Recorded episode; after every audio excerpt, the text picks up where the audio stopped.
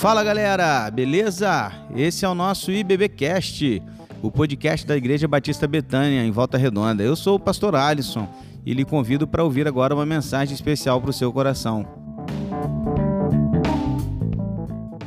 Segundo Reis, capítulo 17. Abra sua Bíblia aí, meu irmão, minha irmã, você que está com a sua Bíblia em mãos ou que vai precisar usar aí seu celular para acessar, fique à vontade também para isso.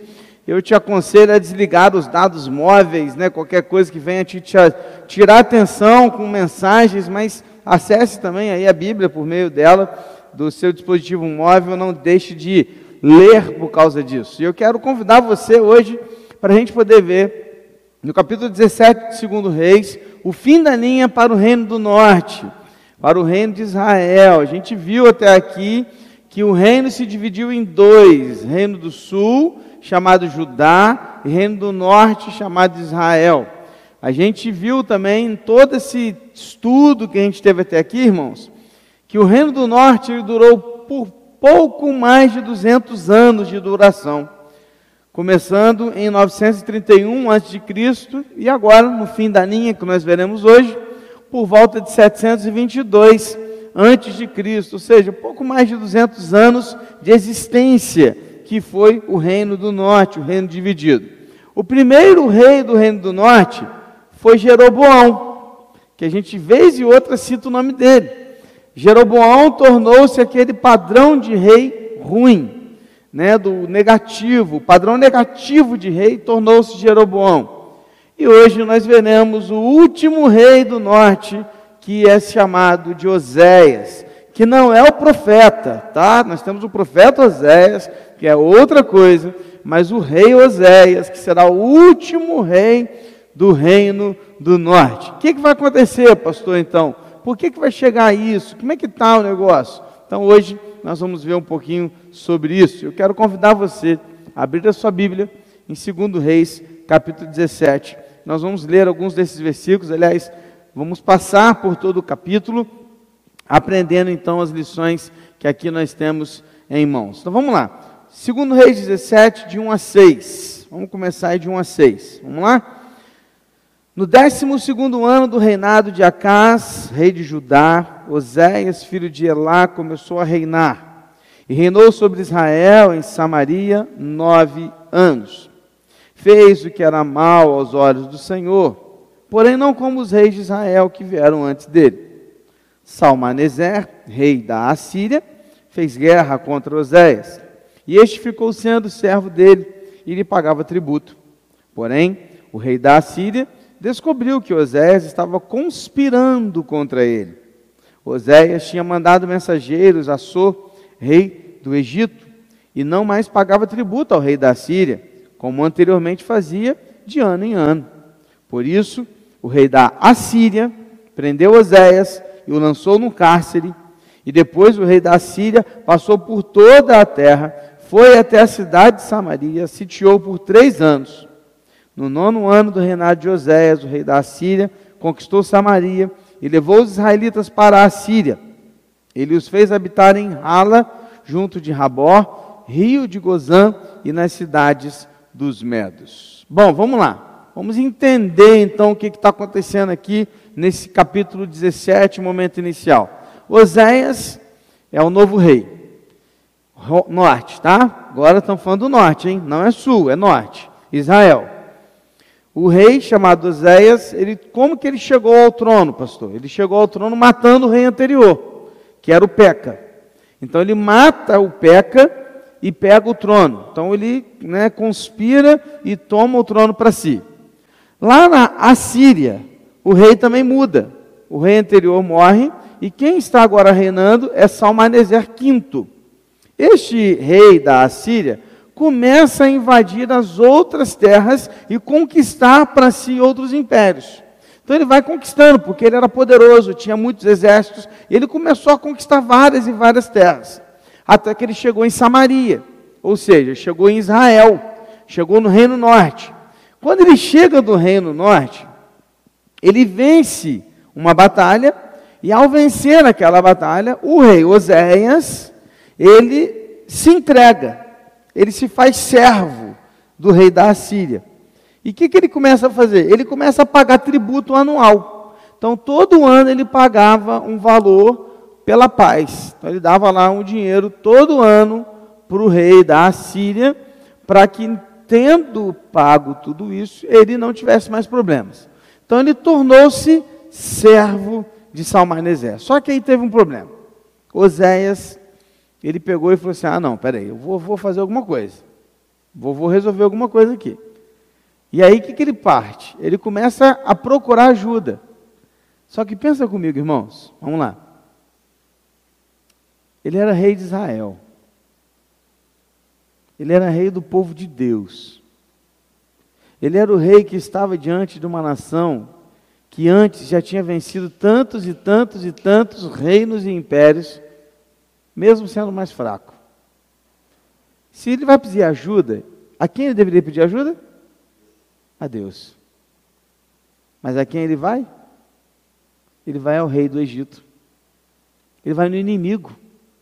Ele vai ao Egito e pede ajuda ao rei do Egito, ao faraó daquele tempo, chamado So. Ele chega ao faraó e fala assim: Cara, precisamos invadir a Síria, vencer a Síria, vamos juntar nossas forças. Ele começa a conspirar contra a Síria de forma escondida. E ele começa a deixar de pagar o rei da Síria. Só que, meu irmão, lá o negócio não era assim, lá o bicho pegava. E aí o rei da Síria, percebendo essa situação, vendo que ele estava conspirando contra ele, vai em Samaria, pega o rei Oséias e o leva para o cárcere. E o faz prisioneiro. E o faz cativo.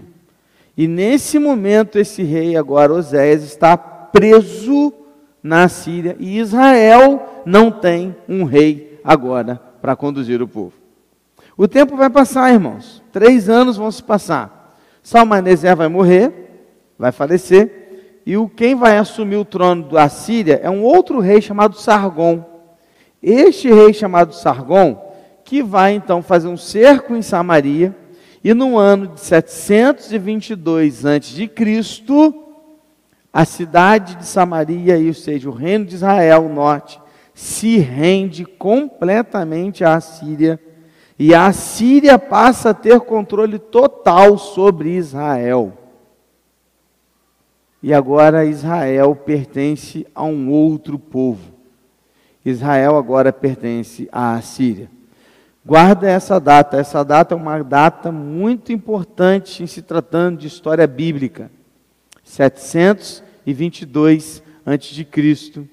É o ano em que Israel, o reino do norte, deixou de existir. Pastor, como assim deixou de existir? A Síria foi lá e matou todo mundo? Não, vamos lá. O que a Síria fazia? A, a maneira da Síria governar é a seguinte: ela vinha aqui e conquistava esse povo aqui, tá? Aí sabe o que ela fazia? Ela tirava esse povo daqui e colocava nessa terra aqui e pegava o povo dessa terra aqui e colocava na terra deles. Ela misturava. Então a Síria começava a misturar os povos dentre os terros, as terras que ela conquistava. Então o que, que aconteceu? Quando a Síria conquistou Israel, ela tirou os israelitas daqui e levou para outro lugar, que inclusive o texto cita aqui, ó, vai dizer que ela foi para Hala, Rabó, Rio, Gozã e as cidades dos Medo-Persas. Então ela vai para esse lugar. E os israelitas são espalhados nessas terras. E quem que passa a morar em Israel? Outros povos.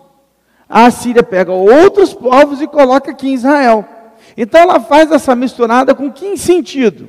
No sentido de que esses povos morando aqui não sabem como que acontecem as coisas aqui. Então elas nunca vão conseguir fazer dessa terra um lugar poderoso para vencer a Síria. Entendeu o esquema? Para quê? Isso ia demorar tempo para que eles conseguissem se juntar, falar a mesma língua, conversar e tal. Então isso ia demorar. Então, enquanto demora, a Síria vai só se fortalecendo. Sendo assim, ninguém iria tentar dominar a Síria novamente. Esse era o pensamento da Síria. E é assim que a Síria dominou Israel. Aí que vem a raiva do judeu com o samaritano. Por quê, pastor? Porque o samaritano agora não é mais israelita. Samaritano é uma mistura de um povo, de um outro povo, do outro povo, do outro povo, do outro povo, que passou a morar aqui. O samaritano agora não é mais israelita. Então, quando Jesus vem ao mundo, e você vê aquela briga do judeu com o samaritano, você começa a entender. Por que, que o judeu tinha tanta raiva do samaritano? Porque o samaritano é um povo mestiço. É um povo que era uma mistura de vários povos, não é mais Israel. Perdeu essa posição. Está entendendo? Estamos juntos? Está entendendo? Faz assim, cabeça. Está entendendo? Nada, faz assim. Então a gente está caminhando, beleza? Estamos caminhando. Antes de a gente continuar, deixa eu citar duas lições aqui que a gente já pode aprender de cara com esses seis primeiros versículos. Primeira lição: pare de buscar ajuda no mundo e busque ajuda em Deus. Cara, Oséias podia ter dobrado o joelho, clamado o Senhor e pedido ajuda a Deus. Mas ele foi ao Egito pedir ajuda. Vê se pode, irmãos. Ele foi pedir ajuda no lugar de onde eles haviam saído escravos há muitos e muitos e muitos anos atrás. É como que voltar no mundo e pedir ajuda. O cristão muitas vezes está fazendo a mesma coisa. A gente se entrega para Deus, a gente se entrega para Cristo, a gente pede o Senhor que nos ajude, que nos, que nos conserte, a gente pede salvação, aí Deus nos salva através de Jesus Cristo, através da graça. Aí quando a gente começa a passar problema, em vez de a gente pegar, procurar ajuda em Deus, a gente começa a procurar ajuda no mundo. A gente começa a procurar ajuda naquelas pessoas que não conhecem a Cristo. A gente começa a buscar conselhos nos nossos colegas de trabalho que nem sabem o que é Evangelho. Começa a procurar conselhos na família de pessoas que nem sequer conhecem o que é Cristo. E aí a gente começa a procurar conselhos e ajuda com pessoas e em lugares, em situações que não vão ter nada para nos oferecer. E aí eu me pergunto, eu te pergunto, onde estamos procurando ajuda nos momentos mais difíceis da nossa vida? Precisamos ir a Deus. E Deus também deixou aqui o seu povo para que entre nós haja a multidão de conselhos. E essa multidão de conselhos, ela vem de onde? Da palavra de Deus. Então, meu irmão, se precisamos de ajuda, busquemos essa ajuda entre nós, porque somos a família de Deus e aqui o Senhor fala conosco através do teu Espírito. Amém? Então é aqui que a gente busca ajuda. Segunda lição, a desobediência e a rebeldia trarão as suas consequências, cedo ou tarde. 200 anos, 19 reis, 19 reis passaram por Israel, irmãos. 19 líderes em 200 anos de história. E em 200 anos de história do Reino do Norte, nenhum desses 19 reis buscou o Senhor. Nenhum, irmãos. Nenhum. Todos os 19 fizeram o que desagrada a Deus. O povo de Israel do norte passou a seguir suas, os, os, os, é, os caminhos dos povos inimigos. O povo de Israel passou a viver uma vida idólatra. Criaram para si vários e vários altares para servir outros deuses. Consequência, uma hora ou outra ela chega. A consequência é que a Síria chegou, tomou aquele lugar, destruiu aquele povo e fez essa mistura toda para acabar com aquele povo.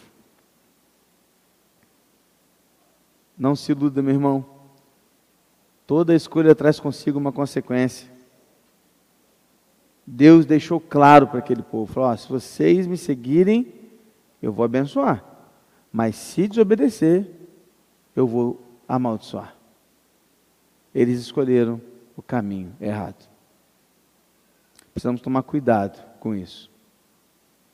Se você ainda tem dúvidas do porquê que Deus permitiu que Israel fosse cativo, e por que que Deus permitiu que Israel acabasse como acabou, os próximos versículos tiram qualquer dúvida.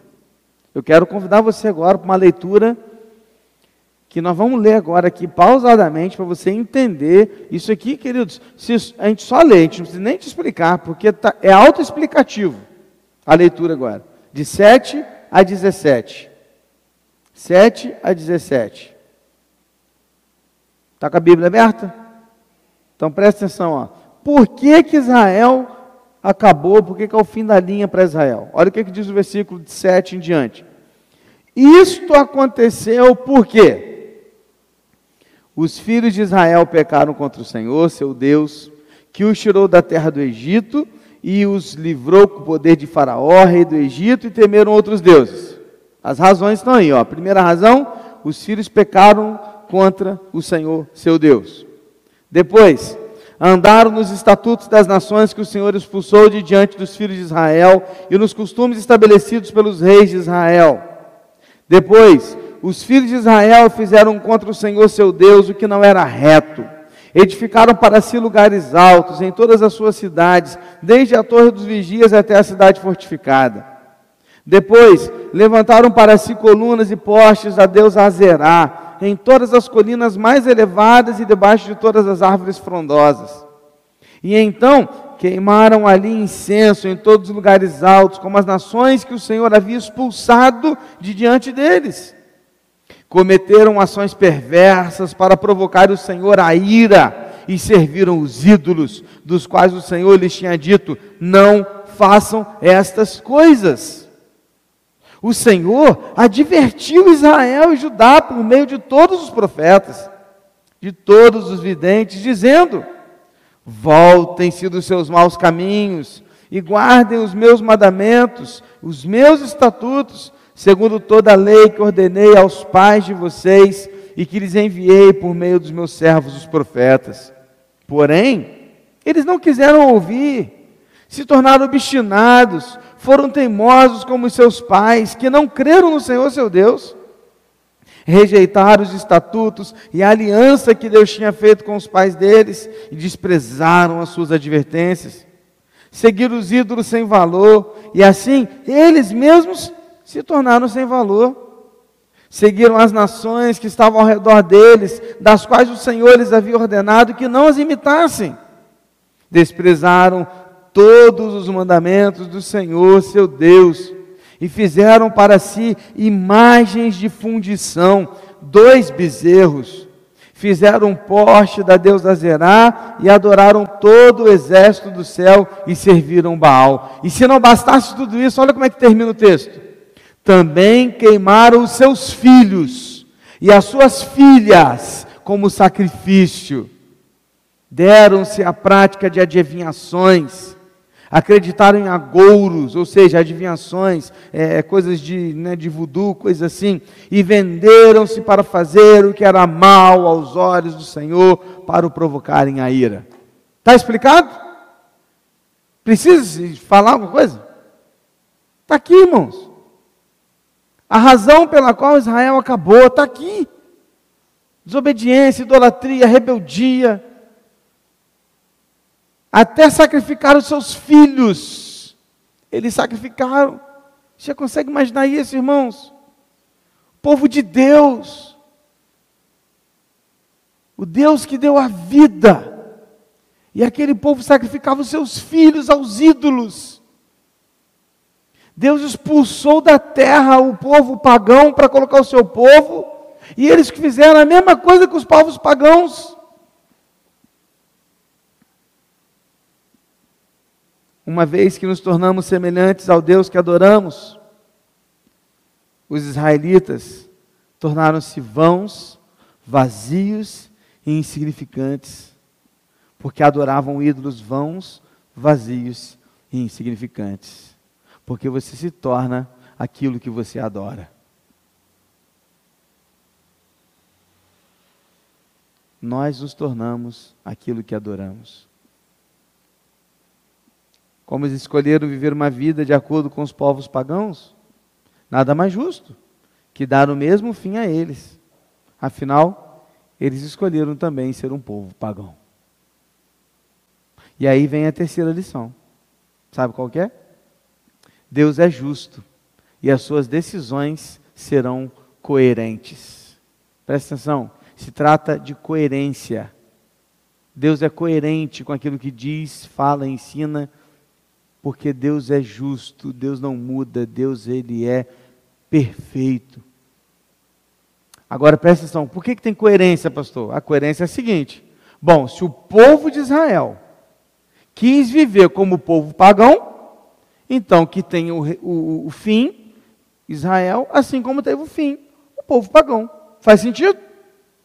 A escolha foi deles. Deus falou assim: ó, não faz idolatria, não adora os outros deuses, adora somente a mim, ó, não sacrifique meus filhos, não sacrifiquem crianças, não imitem aquilo que eles fazem, mas eles fizeram tudo errado.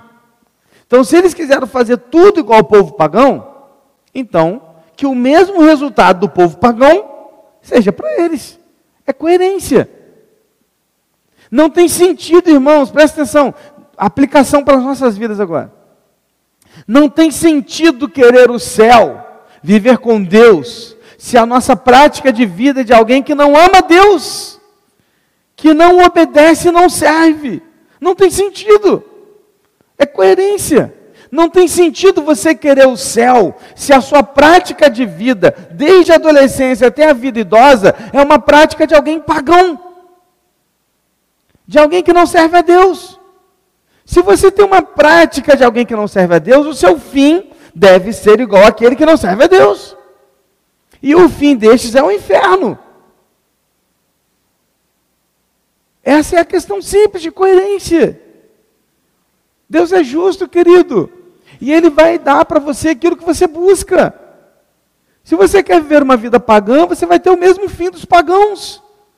Agora, se você busca servir a Deus, o ama acima de todas as coisas, está pronto para viver uma vida com Ele, por Cristo e para Cristo, o céu será um presente de Deus para a sua vida. Mas não faz sentido querer o céu se você sequer busca a Deus, se você não fala com Ele, não se importa com a vontade dEle, quer mudar a Bíblia o tempo todo e os princípios bíblicos não se aplicam à sua vida, só aos outros, não faz sentido querer o céu e querer Deus com quem você não fala, com quem você não se relaciona. Não tem sentido. Você gostaria de morar numa casa com alguém que você não conversa? Você gostaria de morar numa casa com alguém que você nem conhece? Seria estranho, seria? Agora pensa comigo, é coerência. Não queira o céu se você não quer viver com Deus. Se você não se relaciona com Ele aqui, não tem sentido querer se relacionar com Ele no céu. É coerência. É coerência. O fim de Israel nos mostra isso.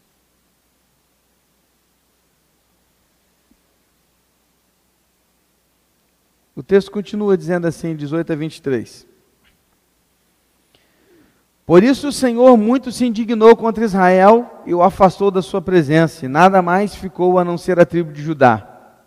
Também Judá não guardou os mandamentos do Senhor seu Deus, pelo contrário, andaram nos costumes que Israel introduziu. Por isso o Senhor rejeitou toda a descendência de Israel e os afligiu e os entregou nas mãos dos espoliadores, até que os expulsou da sua presença.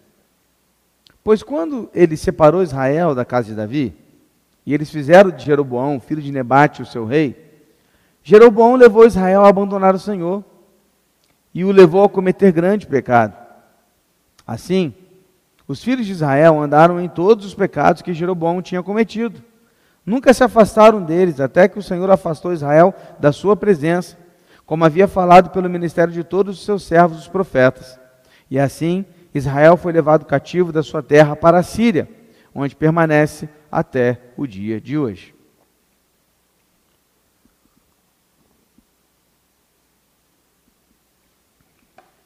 O que o texto está dizendo aqui é o seguinte: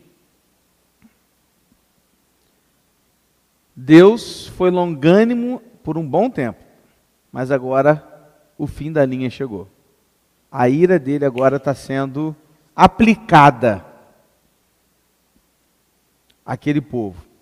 O texto diz que tanto Judá quanto Israel não seguiram o caminho de Deus como ele esperava que fosse. Agora presta atenção. Talvez você esteja se perguntando assim, pastor, mas e Judá? Calma.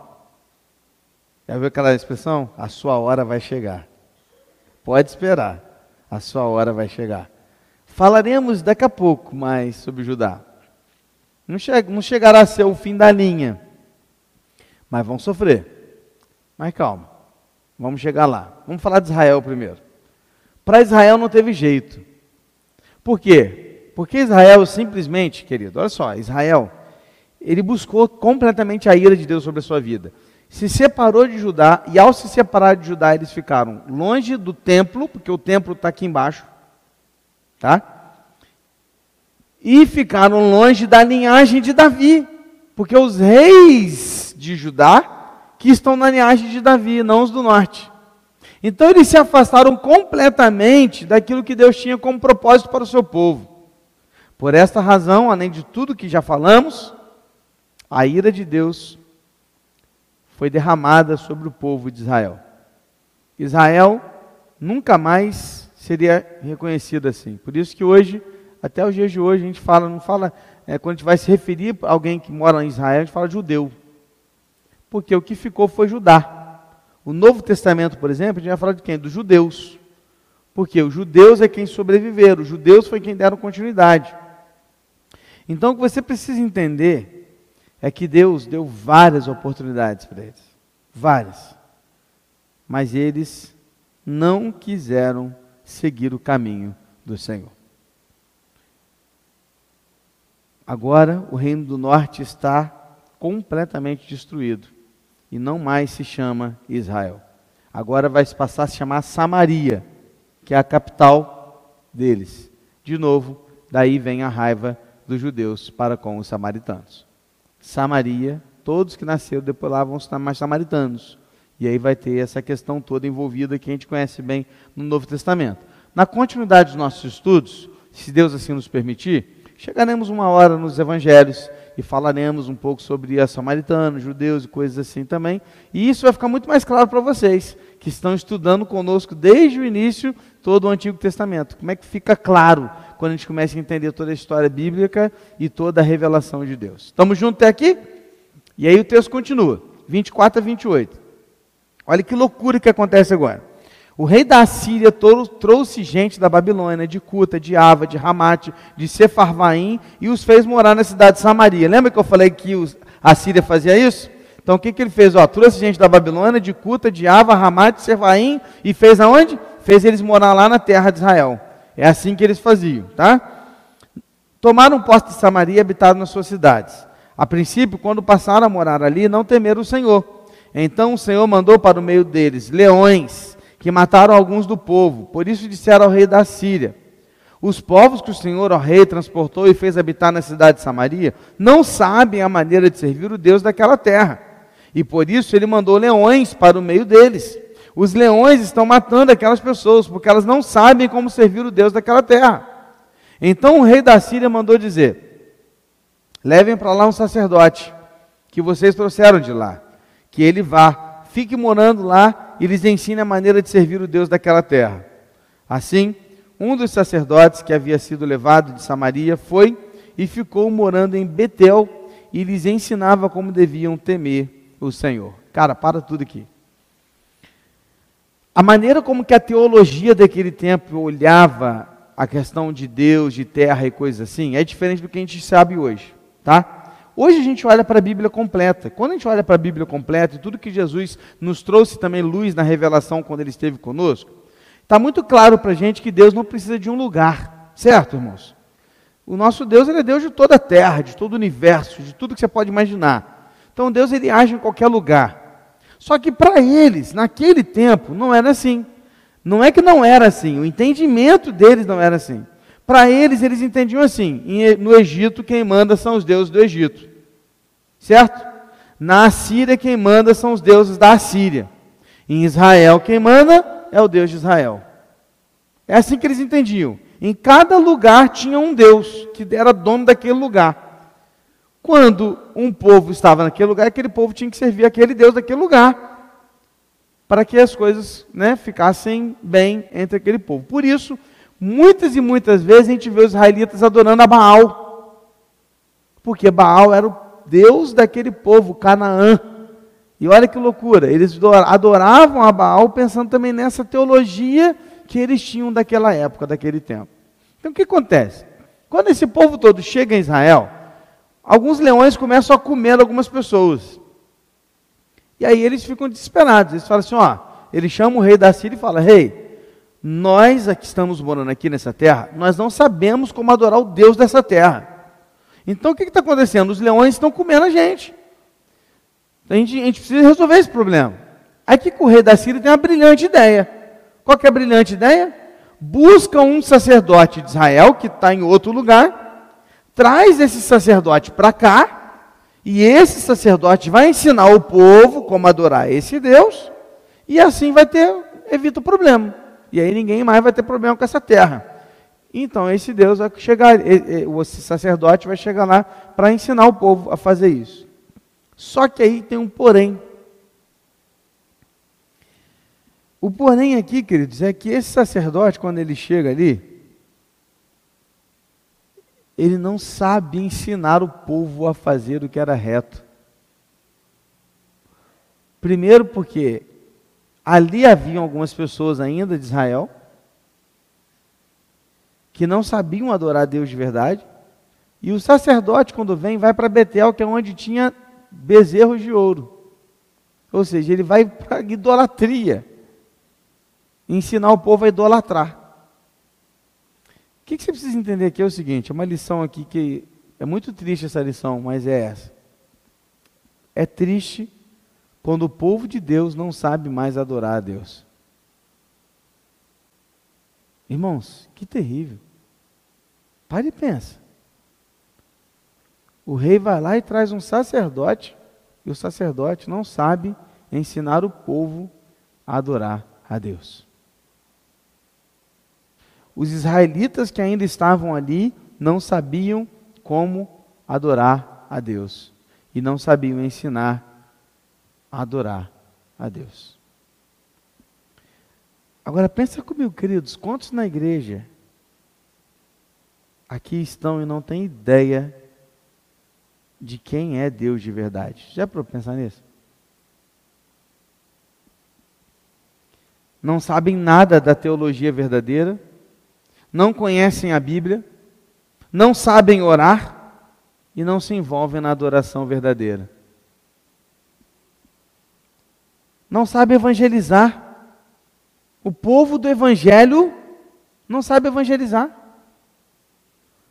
Não consegue encontrar um profeta menor na Bíblia. Se eu virar aqui e falar assim, irmãos, abre agora o Obadias aí. Abre na 1. Se eu vir para você e falar assim, abre irmãos em Salmo 151. Tem gente que vai tentar achar. E Salmo acaba em 150.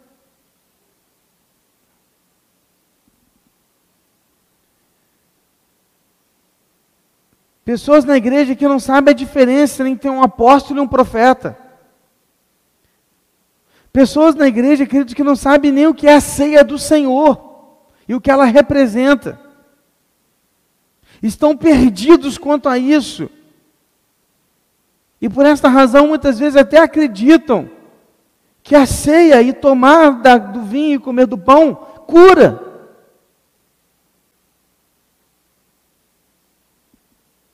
Não sabem discipular um, um novo convertido. Pensa agora, querido, você aí. Se eu chamar você agora e falar assim, irmão, vem cá, você vai discipular um novo convertido agora. Você vai assim, oi? que, que é isso, pastor?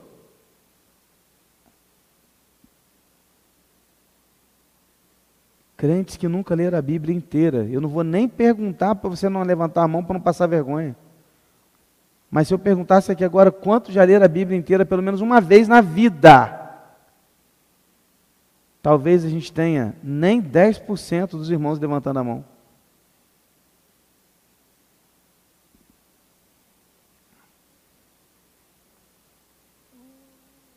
o povo da igreja que não sabe a história da igreja, não conhece suas doutrinas, não sabe nem dizer o que é evangelho, e são chamados de evangélicos. Vivem o ódio e a discriminação, um povo egoísta e hipócrita que não amam com o amor de Jesus. E eu me pergunto, talvez se estivesse Israel, da mesma forma, Israel estaria perdido.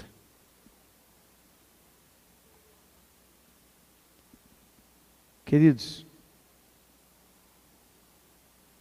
é triste ver o povo de Deus que não sabe adorar a Deus. É triste ver o povo da Bíblia que não sabe a Bíblia. É triste ver o povo evangélico que não sabe o que é evangelho. É triste. É triste. Não à toa, tantos, tantos e tantos caem facilmente nas mentiras contadas por qualquer um que se diz líder, apóstolo, semideus ou qualquer coisa, que se levanta e começa a pregar uma heresia e milhares vão atrás. Abandonam suas igrejas e vão atrás. Sabe por quê? Porque não conhecem quem é o seu Deus. Se você e eu estivéssemos lá no Reino do Norte, em Israel, o que seria de Israel? Será que saberíamos ensinar aquele povo a adorar o Deus verdadeiro? Triste é ver que o povo de Deus muitas vezes não sabe como viver para Deus. De 29 a 33, o autor vai destacar os povos que passaram a habitar naquela terra, que eles começaram a levar os seus deuses para Israel, e começou o sincretismo religioso no meio de Israel, naquele povo que ainda estava. Todos adoravam os seus próprios deuses nos seus altares que ainda existiam naquela terra, e pior, adoravam tanto os deuses deles quanto o Deus de Israel. Era uma misturada, atiravam para tudo quanto é lado. Mas eu quero terminar com você lendo os versículos de 34 a 41, e nós vamos encerrar o estudo hoje aqui nesse texto. Que diz assim: Até o dia de hoje, fazem segundo os antigos costumes. Gente, toda vez que você lê até o dia de hoje, não é hoje, tá? Mas é o dia do autor, quem estava escrevendo. Beleza? Só para você ficar ligado. Hein? Até o dia de hoje fazem segundo os antigos costumes. Não temem o Senhor, não fazem segundo seus estatutos e juízos, nem segundo a lei e o mandamento que o Senhor ordenou aos filhos de Jacó e nem deu a quem deu o nome de Israel. Ora, o Senhor tinha feito uma aliança com eles e lhes havia ordenado o seguinte: Não temam outros deuses, não se prostrem diante deles, não os sirvam, nem lhes ofereçam sacrifícios. Mas temam o Senhor que os tirou da terra do Egito, com grande poder e com braço estendido. Prostrem-se diante dele, e a ele ofereçam sacrifícios. Tenham cuidado de observar todos os dias os estatutos e os juízos, a lei e o mandamento que ele lhes deu por escrito. Não adorem outros deuses, não se esqueçam da aliança que fiz com vocês e não adorem outros deuses, mas adore o Senhor, o seu Deus, e ele os livrará das mãos de todos os seus inimigos. Eles, porém, não deram ouvidos a isso e continuaram a fazer segundo o seu antigo costume. Assim, estas nações adoravam o Senhor e serviam suas próprias imagens de escultura, como fizeram seus pais, e assim fazem também os seus filhos e os filhos dos seus filhos até o dia de hoje. Tem uma frase que diz assim, irmãos: A única coisa que aprendemos com a história é que não aprendemos coisa alguma com ela. Vou repetir. A única coisa que aprendemos com a história é que não aprendemos coisa alguma com ela. Pensa se isso não é real. Quantas vezes a gente já passou por coisas ruins, difíceis, mesmo assim a gente volta a fazer a mesma coisa, já percebeu? Assim era também esse povo. Deus deu mais uma chance, irmãos. Meus irmãos, Deus deu mais uma chance para eles. Última oportunidade, última chance. Falou para eles: olha, abandone os ídolos, abandonem os povos, começa a fazer o que eu quero, se não sirva outro Deus, apenas ao Deus vivo, tal, tal, tal. Deu lá toda a explicação, igual você acabou de ler comigo aí. Terrível é quando a gente lê o versículo 40. Porque o versículo 40 diz assim: olha, eles, porém, não deram ouvidos a isso e continuaram a fazer segundo o seu antigo costume. Triste, não é, irmãos? Terrível. Apesar de Deus ter advertido, disciplinado, mostrado, apontado, ensinado, Eles ignoraram a história, ignoraram tudo e continuaram a fazer tudo segundo o seu antigo costume. Eu quero fechar, queridos, aqui e te dizer o seguinte: a mensagem central desse capítulo, trágico, é esse. A falsa adoração conduz a práticas corruptas, as práticas corruptas redundam em condenação e em julgamento de Deus. A última lição dessa noite é que o julgamento chegará para todo aquele que não se render aos pés do Senhor. A última lição dessa noite é, querido, um dia o julgamento vai chegar. Chegou o dia em que a ira se manifestou contra Israel, o reino do norte. E nunca mais se ouviu falar de Israel. Chegará um dia que o julgamento dele chegará também a todos nós. E aí, meu irmão, a questão é muito simples. Ou você está com Deus, ou você está sem Deus. Porque eu já disse e repito, há apenas dois grupos de pessoas na face da terra: os com Cristo e os sem Cristo. A pergunta é: de que lado você está? Com quem você está? Está na hora de aprender com a nossa história. Está na hora de aprender com a palavra de Deus. Porque quantas e quantas vezes, queridos, eu posso te dizer aqui, posso listar para você, enumerar, apontar quantas e quantas vezes, como pastor, eu aconselhei, aconselhei mostrei, falei, apontei, cara, não vai por ali, faz isso. A Bíblia diz assim, a Bíblia quer isso, muda isso, para com isso. E a pessoa saía do gabinete, saía da conversa e fazia tudo errado. Tudo contrário. Sabe por quê? Porque o versículo 40 é exatamente o que a gente vive ainda hoje. Porque o versículo 40 ainda vive gritando nos nossos corações, dizendo: eles não deram ouvidos a isso e continuaram a fazer segundo o seu coração. Presta atenção. Quantas vezes Deus está falando com a gente aqui do púlpito, da palavra, da leitura, na oração, no cu de oração, no PGM, na EBD. Quantas e quantas vezes Deus está falando com a gente? E o versículo 40 está sendo cumprido nas nossas vidas. Nós não demos ouvidos, demos as costas e continuamos a fazer aquilo que o nosso coração quer. Precisamos acordar.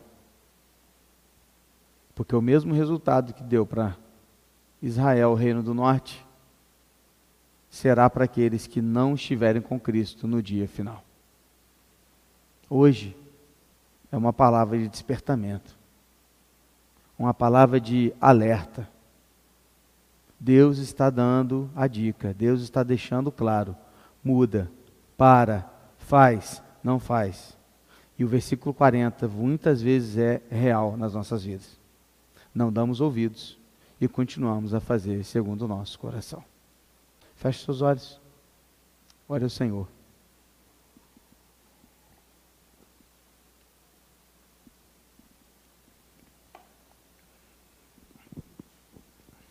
Você e Deus, peça a Ele, Senhor. Eu não quero ser como este que não dá ouvidos ao Senhor. Senhor, eu quero eu quero fazer diferente, Senhor. Eu quero te dar ouvidos. Eu não quero fazer mais segundo o meu coração, Senhor. Eu quero fazer segundo o teu coração.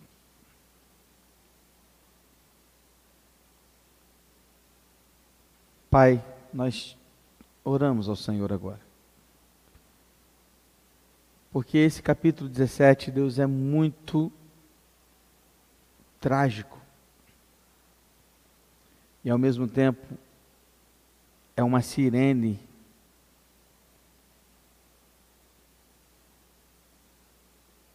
piscando e fazendo um barulho bem alto nos nossos corações, dizendo: acorda.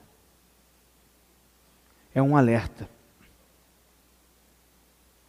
É um alerta para que a gente desperte, para que a gente entenda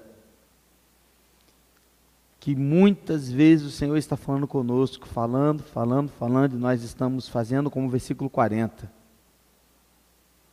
Dando, não dando ouvidos para a tua voz, fazendo tudo segundo os antigos costumes, segundo o nosso coração. Perdoa-nos. Ajuda-nos. Para que o versículo 40 seja um alerta e ao mesmo tempo não seja uma realidade nas nossas vidas. Para que a gente comece a dar ouvido para o Senhor. Comece a mudar, a fazer diferente. Para que não aconteça conosco o que aconteceu com o Reino do Norte. Triste olhar para um reino e saber que ali não havia ninguém que o adorava.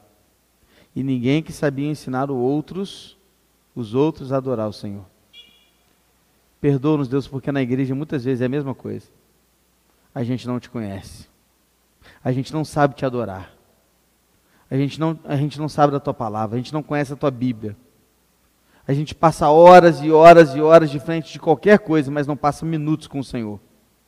Perdoa-nos pela nossa hipocrisia de vir aqui cantar poderoso Deus e ao mesmo tempo não nos render ao Senhor que é todo-poderoso.